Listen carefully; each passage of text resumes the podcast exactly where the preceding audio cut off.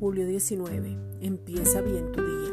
La autoridad se ve en la adoración. Cuando adoras, empiezas a tener más confianza, seguridad, descansar y ver que es real el Padre amado en el que tú puedes entrar en el reposo.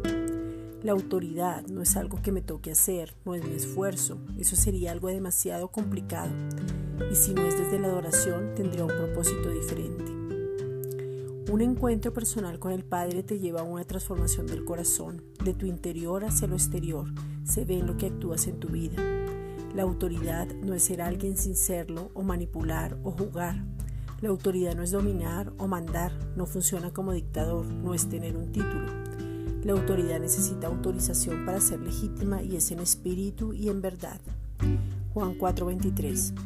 Mas la hora viene y ahora es cuando los verdaderos adoradores adorarán al Padre en espíritu y en verdad, porque también el Padre tales adoradores busca que le adoren. La adoración te da la autoridad. Esta es una reflexión dada por la Iglesia Gracia y Justicia.